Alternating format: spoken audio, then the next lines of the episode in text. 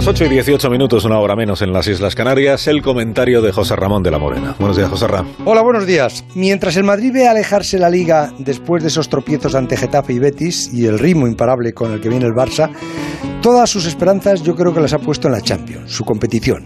Esa competición de la que fue socio fundador hace 66 años y que le salió bien.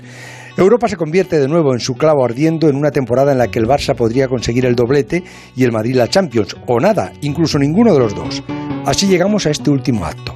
Esta noche, Zidane va a poder alinear un equipo con más garantías, el habitual centro del campo con Casemiro, Modri y Kroos, y Benzema convertido en líder desde que Cristiano les dejó huérfanos. El Chelsea fue el equipo que más gastó en fichajes el pasado verano, casi 250 millones.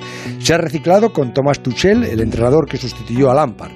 Y desde la llegada de este entrenador alemán, el Chelsea es una fortaleza defensiva. No ha recibido ningún gol en 16 de los 21 partidos jugados y no ha perdido todavía fuera de casa. El reto del Madrid va a ser buscar los puntos débiles de esa defensa tan cerrada. Zidane y su equipo se juegan mucho. Llegan al final del curso muy castigados físicamente, pero el peso de la historia también juega, y en ese ámbito el Madrid es una autoridad. Con la música de la Champions el Madrid siempre baila mejor.